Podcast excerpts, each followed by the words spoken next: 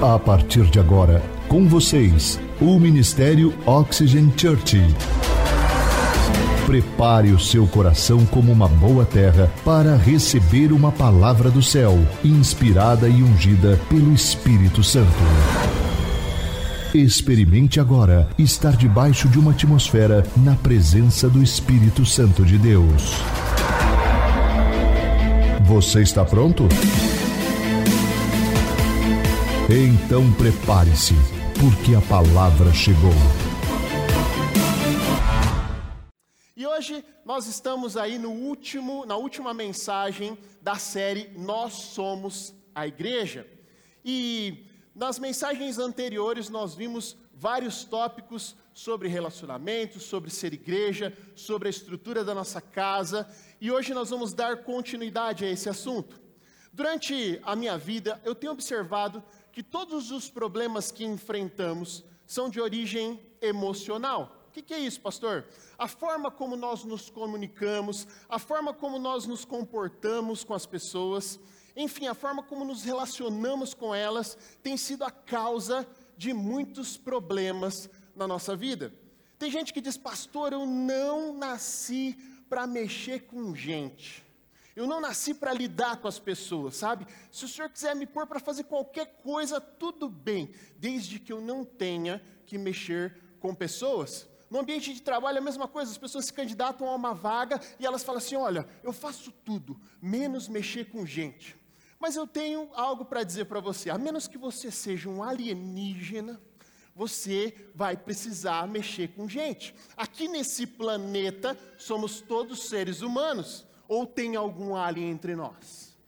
Creio que não, não é? Então, a matéria-prima de Deus são pessoas. Ele escolheu as pessoas para moldar e transformar para os seus propósitos. É sobre pessoas que Deus está falando o tempo todo na Sua palavra. Se você diz não gostar de pessoas, você está dizendo, eu não gosto de mim. Você não gosta das pessoas, você não gosta dos, das, da mesma espécie que você. O comportamento humano, ele tem sido alvo de muitos estudos. E o que descobrimos é que pessoas precisam de pessoas. Nós precisamos nos conectar uns com os outros para evoluir emocionalmente. Precisamos afiar e fortalecer os nossos relacionamentos. E isso só é possível nos relacionando uns com os outros.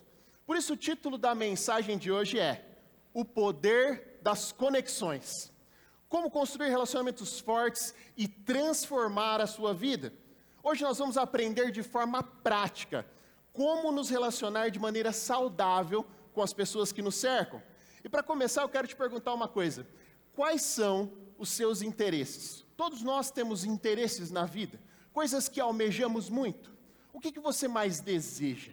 Fama, sucesso, dinheiro, estabilidade, segurança você quer uma família perfeita, você quer um ambiente de trabalho perfeito, o que, que você está buscando dentro do seu íntimo? Eu quero te dizer uma coisa: todas essas motivações, tudo aquilo que está te movendo hoje, ele se resume a uma carência que você tem dentro de você. E eu tenho também dentro de mim. Todos nós necessitamos ser amados. Tudo o que você mais quer na sua vida é ser amado. Você é movido por isso? Tudo que o ser humano quer é ser amado. Tudo que fazemos é em busca do amor.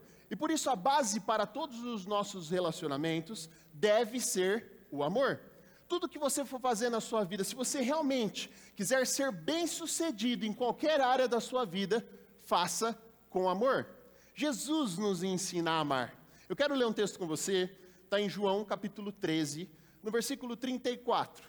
Você que está com a sua Bíblia, aplicativo do celular, ou você pode acompanhar aqui no nosso LED.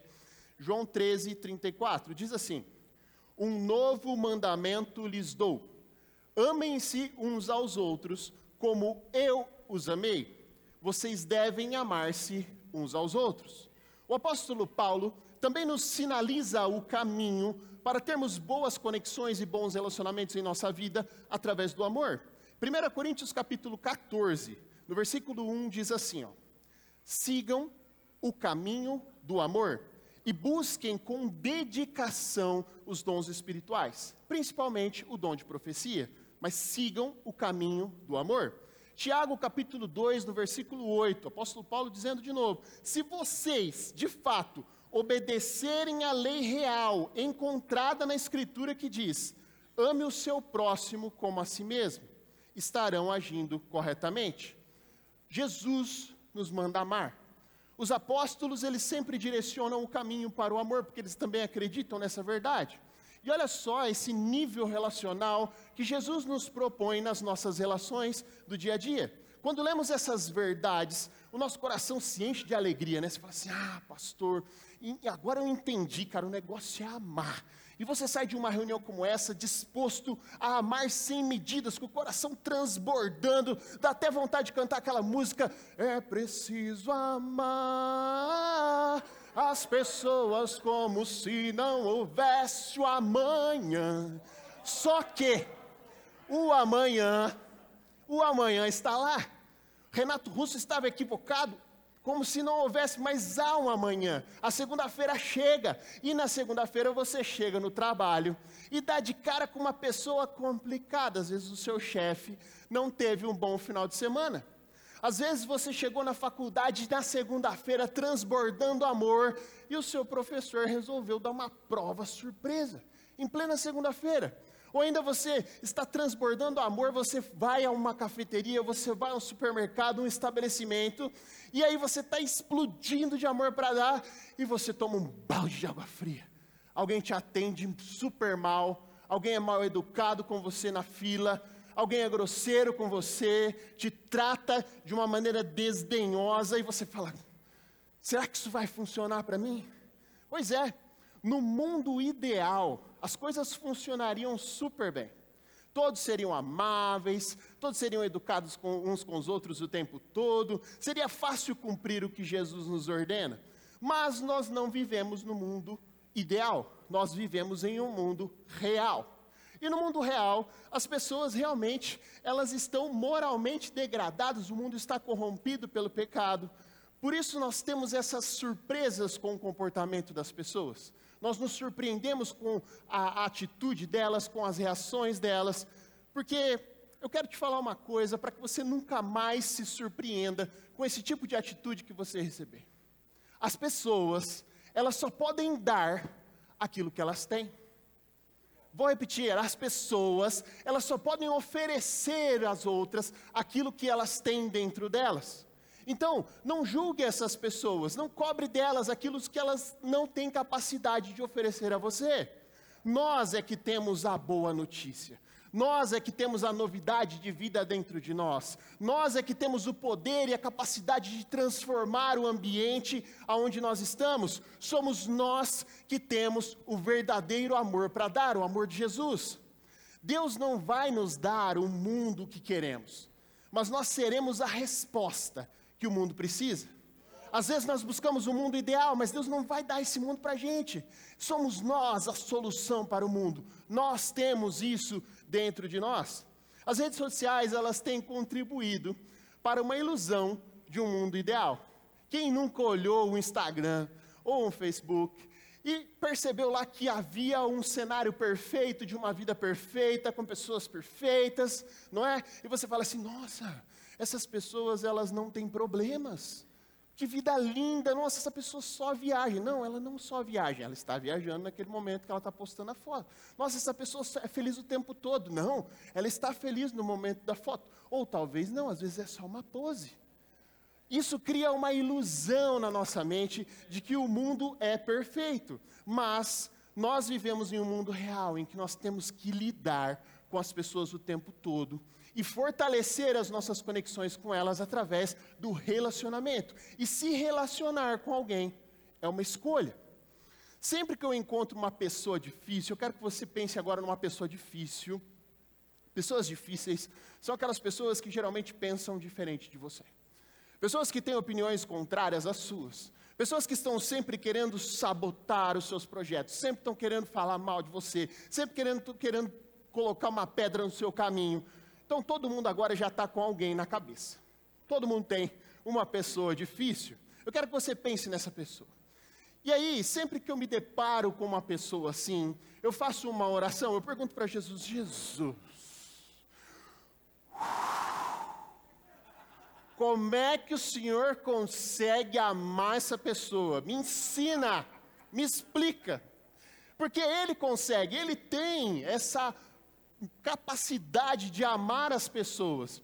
E nós estamos em constante aprimoramento, a gente ainda não desenvolveu todas as habilidades necessárias. E às vezes eu falo, Senhor, muda essa pessoa. Aí Jesus vem e fala para mim, filho, realmente você quer aprender? Então eu vou te ensinar uma coisa. Eu vou mudar algo dentro de você, para você aprender a amar ela. É assim que eu faço, é assim que Jesus faz. Ele transforma algo em nós, para mudar o outro. Repare que Jesus ama o mundo todo e nas pessoas ainda não foram totalmente transformadas, mas ele tem a capacidade de amá-las.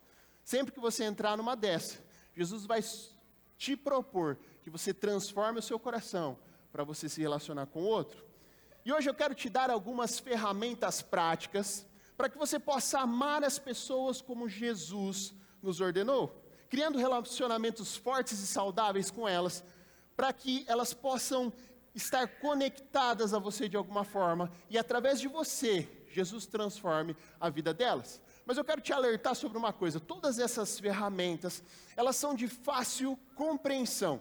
Você vai olhar e falar assim: isso aí é facinho fazer, mole, mole, mas são de difícil aplicação. A prática é complicada. Então você precisa estar comprometido com essa missão. E o primeiro ponto, a primeira ferramenta que eu quero te dar é seja grato. A primeira coisa que você precisa aprender sobre relacionamentos é que você precisa exercer a gratidão. Um estudo realizado pela Harvard Health School aponta que agradecer fortalece o vínculo interpessoal, auxilia no bem-estar, aumenta a resiliência, reduz o estresse e ajuda a prevenir até a depressão. Em um estudo realizado com 300 adultos, o grupo que fez um exercício de agradecimento apresentou melhora na saúde mental em comparação aos participantes que não fizeram essa atividade. A nossa mente deve estar em um estado constante de gratidão, de agradecimento. Sabe, seja grato pelas pessoas que estão à sua volta, pelas coisas que elas têm feito por você. Outro dia, eu estava num restaurante e aí eu decidi agradecer o garçom que estava nos servindo aquela noite. Eu cheguei perto dele, fui chegando perto dele, ele já estava assim no canto, desconfiado, né? Aí ele me viu, ele fez assim: Tudo bem? Tá tudo bem? Eu falei: Tá tudo bem. Eu vim aqui te agradecer. Eu agradecer, agradecer por quê? Porque aconteceu algum problema? Eu falei: Não, não tem problema nenhum. Eu só quero agradecer você por ter nos servido essa noite. Não, mas é o meu trabalho. Eu falei: Eu sei que é o seu trabalho, mas você não era obrigado a estar aqui. Você fez uma escolha de trabalhar nesse lugar e você fez o seu trabalho de uma maneira excelente. Por isso, eu sou grato pela sua vida. Pensa no homem que ficou alegre naquela noite, mudou o semblante dele na hora. Olha o que o apóstolo Paulo nos ensina sobre isso. Filipenses capítulo 1, do versículo 3 ao versículo 5, diz assim: ó, agradeço a meu Deus toda vez que me lembro de vocês. Ele agradece de vez em quando, não. O texto fala o quê? Que ele agradece toda vez. Toda vez que ele vai orar, ele agradece pelas pessoas. Em todas as minhas orações em favor de vocês, sempre oro com alegria, por causa da cooperação que vocês têm dado ao Evangelho, desde o primeiro dia até agora. Você acha mesmo que a igreja de Filipos era uma igreja assim, tranquila? Que não tinha gente arrogante no meio deles, que não tinha gente difícil de lidar no meio deles, que não tinha gente prepotente, gente sem educação, gente ríspida umas com as outras. É claro que tinha. Onde tem pessoas, tem pessoas sendo transformadas, elas estão cada um em uma jornada. A gente encontra gente de tudo que é jeito. Mas sabe o que, que Paulo decidiu fazer? Ele decidiu olhar esta igreja com as lentes de Jesus. Ele decidiu ter o olhar de Jesus para as pessoas. Pastor, o que, que é isso, olhar com as lentes de Jesus? Eu quero dar um exemplo para você. Imagina você que Jesus está o tempo todo caminhando com você. E pasmem, Ele está, tá? Está te vendo em todos os seus relacionamentos, na sua família, no seu trabalho o tempo todo. Aí você imagina, por exemplo, a esposa chega em casa e ela pega o marido lavando louça. Aí ela para e olha e fala, está lavando louça? Ele fala, estou, estou lavando louça. O que você está querendo? Aí Jesus vem e fala assim: minha filha, eu vou te ensinar aqui a ver o mundo como eu vejo. Você pode, por gentileza, colocar os meus óculos para que você possa ver as pessoas através das minhas lentes? E a esposa percebe o que está acontecendo. Imediatamente ela chega perto do marido e fala: Me desculpa, me perdoa. Eu falei por mal, mas eu, na verdade, eu quero é te agradecer. Te agradecer por você estar fazendo algo que geralmente sou eu que faço, mas hoje, excepcionalmente, você me fez uma surpresa. Você aumentou o meu tempo de qualidade com os meus filhos, porque agora eu não preciso mais lavar essa louça, agora eu posso ficar com eles, eu posso curtir um lazer, eu posso fazer o que eu quiser. Obrigado pelo seu coração. Isso é olhar o mundo através das lentes de Jesus. Agora você imagina o marido, o marido chega em casa, e aí tem um presente para ele. O que, que é isso aqui? Aí a mulher fala, é um presente para você, meu amor, é um perfume. Aí você fala, perfume? Ah, perfume por quê? Não é meu aniversário? O que está acontecendo? Não é meu aniversário? Por que, que você está me dando perfume? Aí Jesus vem e fala, calma, meu filho. Ó, coloca os meus óculos e olhe as pessoas através das minhas lentes. E aí ele passa a enxergar o mundo de outra forma. E ele fala, obrigado, meu amor, pelo seu coração. Obrigado por ter percebido que meu perfume acabou. E apesar de não ter nenhuma data para comemorar, você foi lá e me honrou com um presente. É isso. Aí você imagina um filho chegando em casa, e aí o pai fala assim: Meu filho, fiz sua inscrição no Summer Camp One. E ele fala: O que, que, você está querendo, pai? Você fica nessa pira de me levar para a igreja? Tudo negócio de igreja, de acampamento de igreja, que loucura. Aí Jesus vem e fala: Calma, uh, calma, meu filho vou te dar os meus óculos para que você possa enxergar o que está acontecendo. Aí o adolescente pega, coloca o óculos, e o jovem fala assim: Ah, agora eu enxergo. Obrigado, pai, obrigado, mãe, por realizar um investimento que pode transformar a minha vida. Eu vou passar um período na praia com os meus amigos da igreja, e isso pode ser transformador para mim. Entenderam? É assim que Jesus trabalha, colocando as, as lentes dele na, na nossa visão, para que a gente possa tirar essa visão míope de que todo mundo está querendo nos prejudicar. É só olhar o mundo através das lentes de Jesus, que nós vamos ter um bom olhar pelas pessoas. E você, você tem sido grato pelas pessoas que estão te cercando, pelos seus colegas de trabalho, pelas pessoas que te cercam, pelos irmãos aqui da igreja, pelas pessoas da sua família. Você tem gratidão no coração a eles. Eu quero te dar uma tarefa para essa próxima semana. Eu quero que você anote o nome de algumas pessoas. Pessoas que você considera difíceis, para que você possa fazer um exercício de gratidão por elas. Você vai chegar até elas e vai agradecê-las por alguma coisa que elas estão fazendo por você. É difícil, não é? Mas você vai procurar com cautela e vai orar, pedindo que Deus coloque as lentes dele para que você possa enxergá-la como ele as vê eu tenho certeza que você vai encontrar qualidades que você nunca imaginou nessas pessoas. Você já ouviu aquela frase? Agradece que cresce. Quem já ouviu essa frase? Agradece que cresce, e ela é verdade. É verdade para as coisas e também para os nossos relacionamentos. As pessoas, elas devem ser regadas com elogios sinceros, para que elas possam crescer exponencialmente. É assim que funciona o crescimento, o adubo das pessoas, é elogiá-las, encorajá-las e inspirá-las o tempo todo. O outro ponto que nos chama a atenção nesse versículo é que o apóstolo Paulo diz que ora por essas pessoas. E você, quando você tem um problema relacional com alguém, acontece alguma coisa, uma desavença, uma discussão, um problema, um conflito, a primeira coisa que vem na sua cabeça, eu tenho certeza que é: eu vou orar por essa pessoa. É? Por que a risada? Não entendi, não é não. Não é.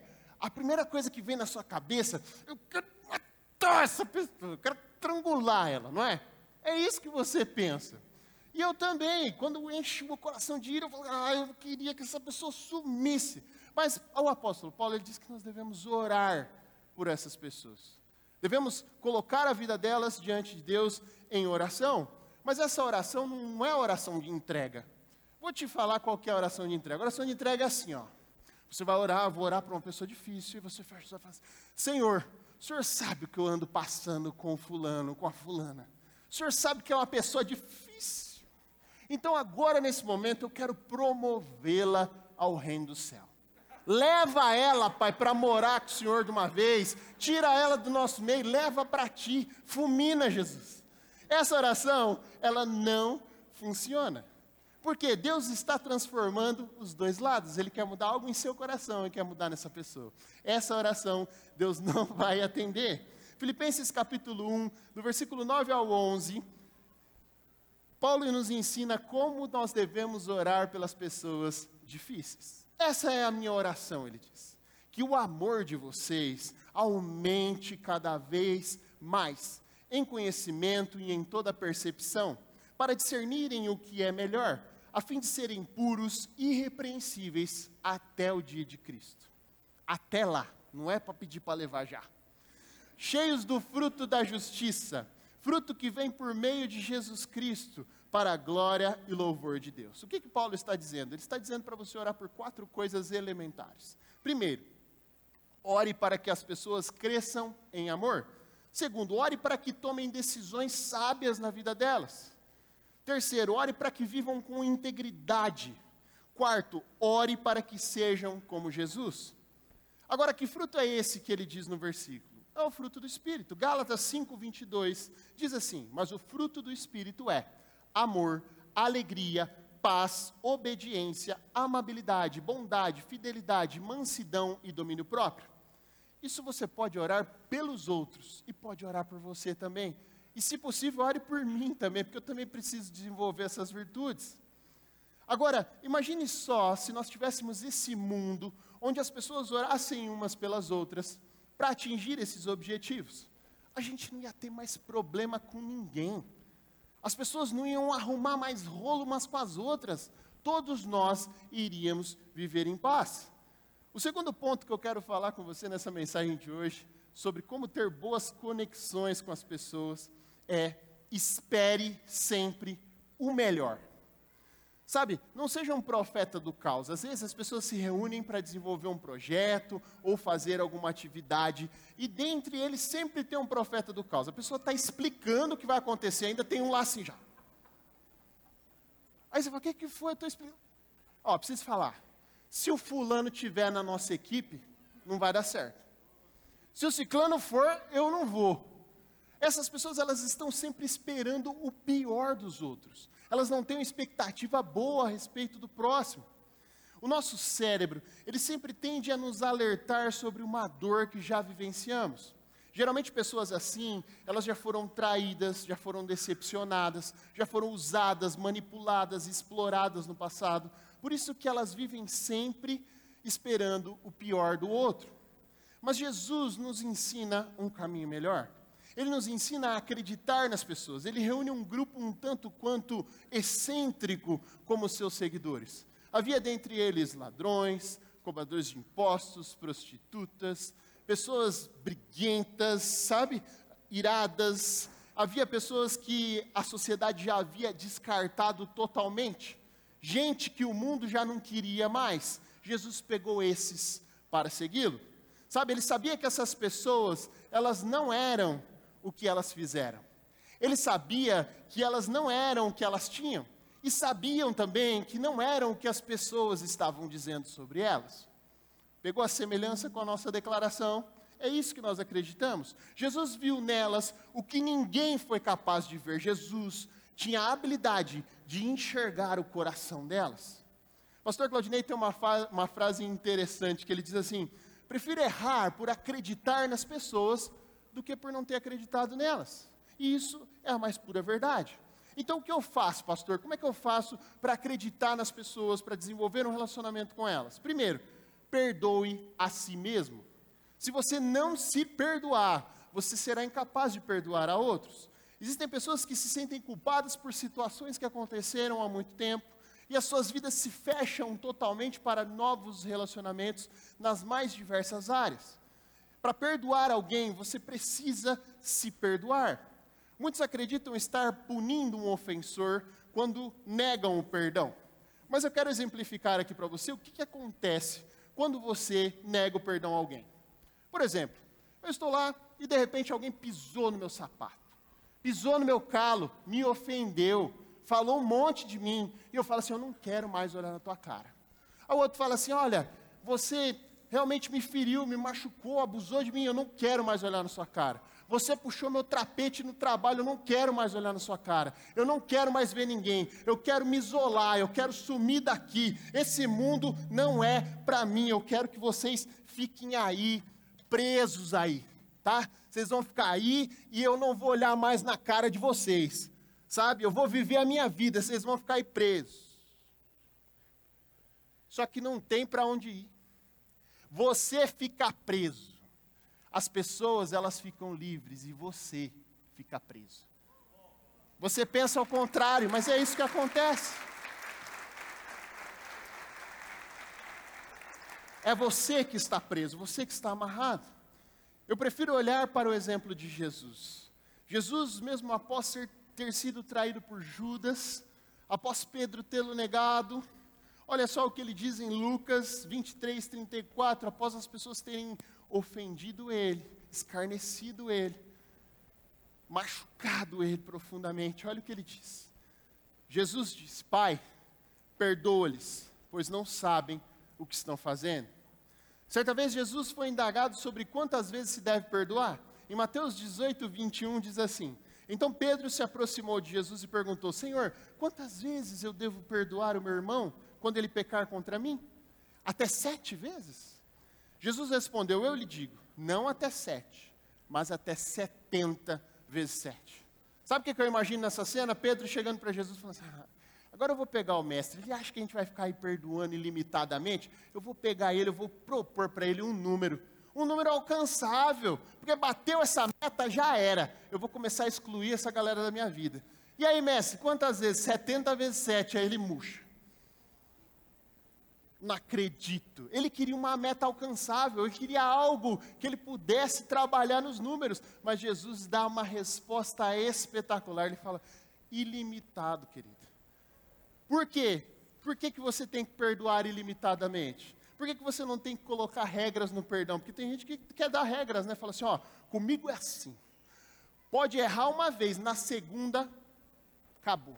Aí tem aquele que se acha mais compassivo de todos, né? Ele fala assim: não, Errou uma, errou duas, na terceira para mim morreu. Ah, é? Agora imagina só se Deus usar o mesmo critério com você. Imagina só se ele falasse isso para você, filho, então tá bom, vamos jogar as suas regras. É três? Então tá. Eu acredito que ninguém aqui ia durar mais de uma hora. Porque nós erramos o tempo todo. É uma, é duas, é três, é cinco, é dez, é vinte no dia e muito mais. Você não é capaz de ficar ileso nessa. Por isso que, para amar como Jesus amou, é necessário perdoar como Jesus perdoou. Não pode ter limite para o perdão. Sabe, e você precisa desenvolver habilidades emocionais para que você possa perdoar as pessoas, se relacionar com elas, se conectar com elas. E nós passamos por períodos de evolução nas nossas emoções. E eu quero dar um exemplo aqui quem aqui já foi estagiário? Estagiário, menor aprendiz, eu também já fui estagiário. Geralmente os estagiários, eles chegam nas grandes corporações e não tem muita coisa preparada para eles, né? Porque eles já vêm para apagar um incêndio, para suprir uma demanda, um trabalho que ninguém conseguiu executar em tempo hábil. E aí eles improvisam uma cadeira, às vezes uma cadeira bonita como essa, uma mesinha improvisada, um computador ressuscitado lá do TI, porque o cara já tinha descartado, e põe para o estagiário trabalhar põe para funcionar. E aí as pessoas começam a encontrar com ele. E aqui eu quero exemplificar os três estágios da evolução emocional. Primeiro, o simpático. Quem não gosta de pessoas simpáticas? Onde você chega, as pessoas te atendem, com um sorriso no rosto, super bem. E esse é o simpático. Ele chega e fala: Bom dia, tudo bem? Você é o estagiário novo? Como é que é seu nome? Vinícius, cara, oh, muito bom te ver aqui, viu? Você é um cara 10. Tá, tá, tá, tudo bem, né? Obrigado, valeu, tchau.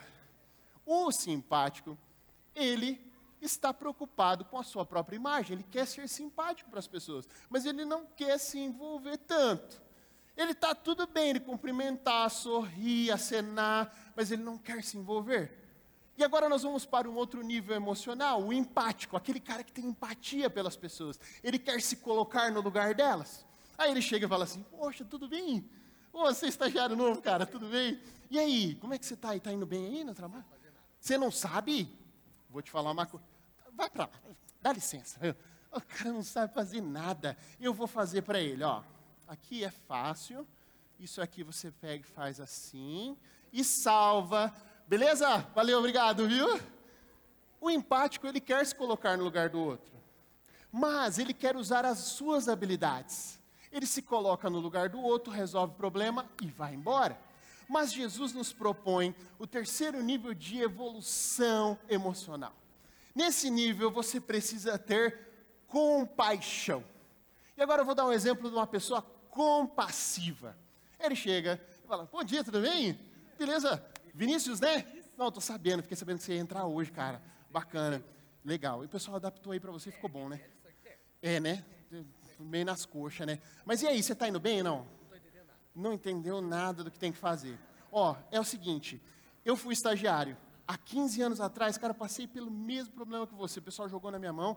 Mas é o seguinte, eu vou te passar um curso online para você aprender a trabalhar com Excel, desenvolver esses gráficos, cara. Porque eu tenho certeza, você já tem, nunca trabalhou com isso, né? Nossa, então, cara, então eu vou te ajudar com isso, vou te mandar uns links desse curso, tá? E sempre que você precisar, eu fico lá no terceiro andar, na diretoria financeira. Você pode me procurar lá. Eu tenho sempre assim uns 5, 10 minutos ali do almoço que eu posso te ajudar com isso. Pode ser? Cara, gostei muito de você, viu? Parabéns. Ô, oh, bacana a tatuagem, atitude. Gostei, maneiro. Entenderam?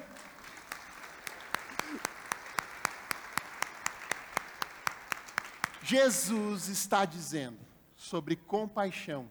Na compaixão é o ápice do amor, é o maior nível emocional que você pode atingir nos seus relacionamentos. Você não apenas se coloca no lugar do outro, mas você se permite entender o que o outro está sentindo.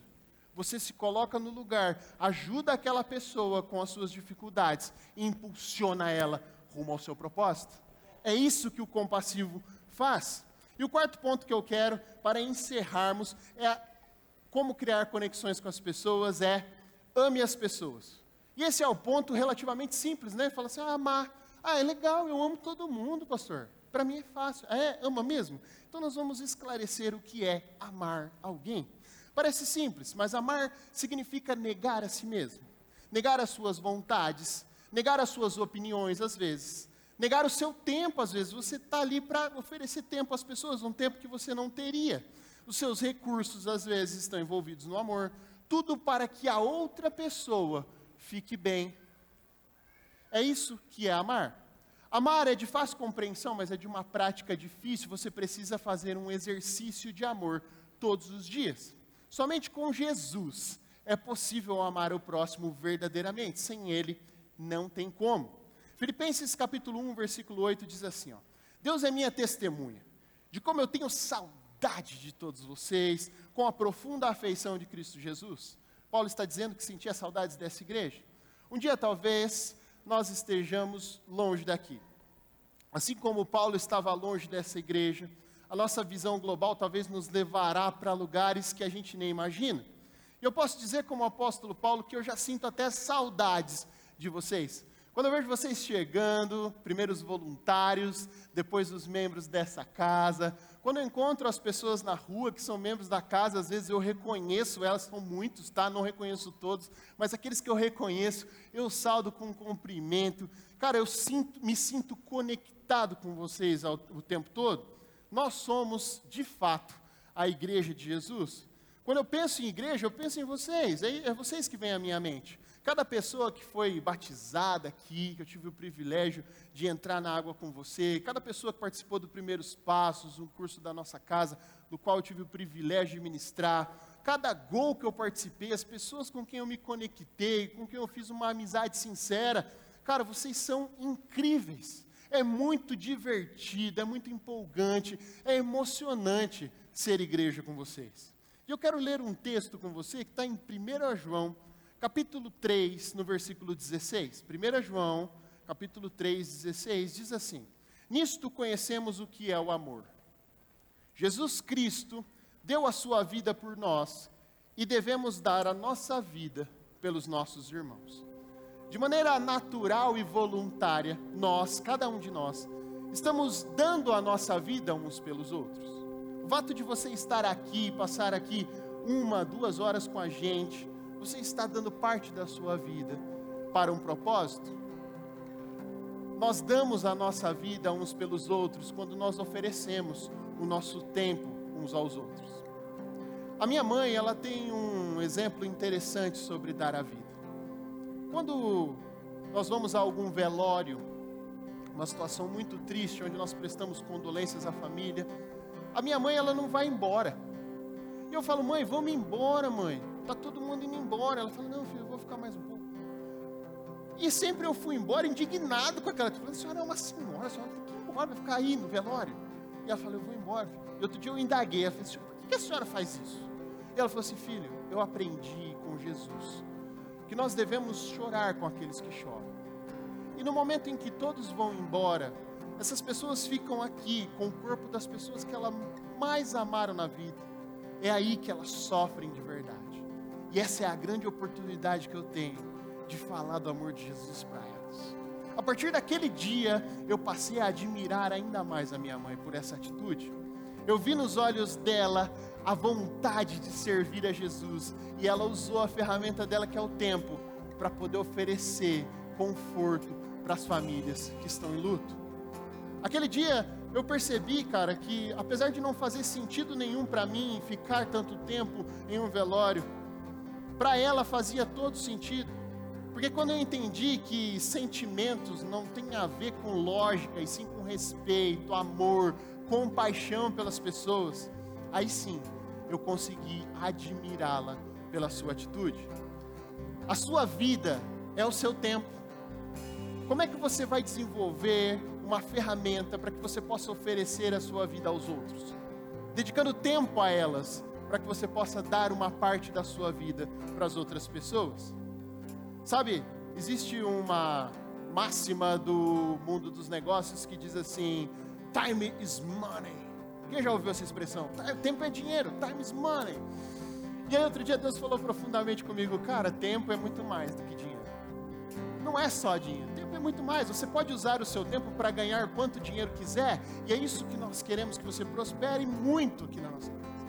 Mas que você entenda que no fim da vida, por mais dinheiro que você tenha, você não consegue comprar mais tempo. Não é possível fechar essa conta. Pastor, mas eu não sei como começar, eu não sei por onde começar a dar minha vida pelas pessoas.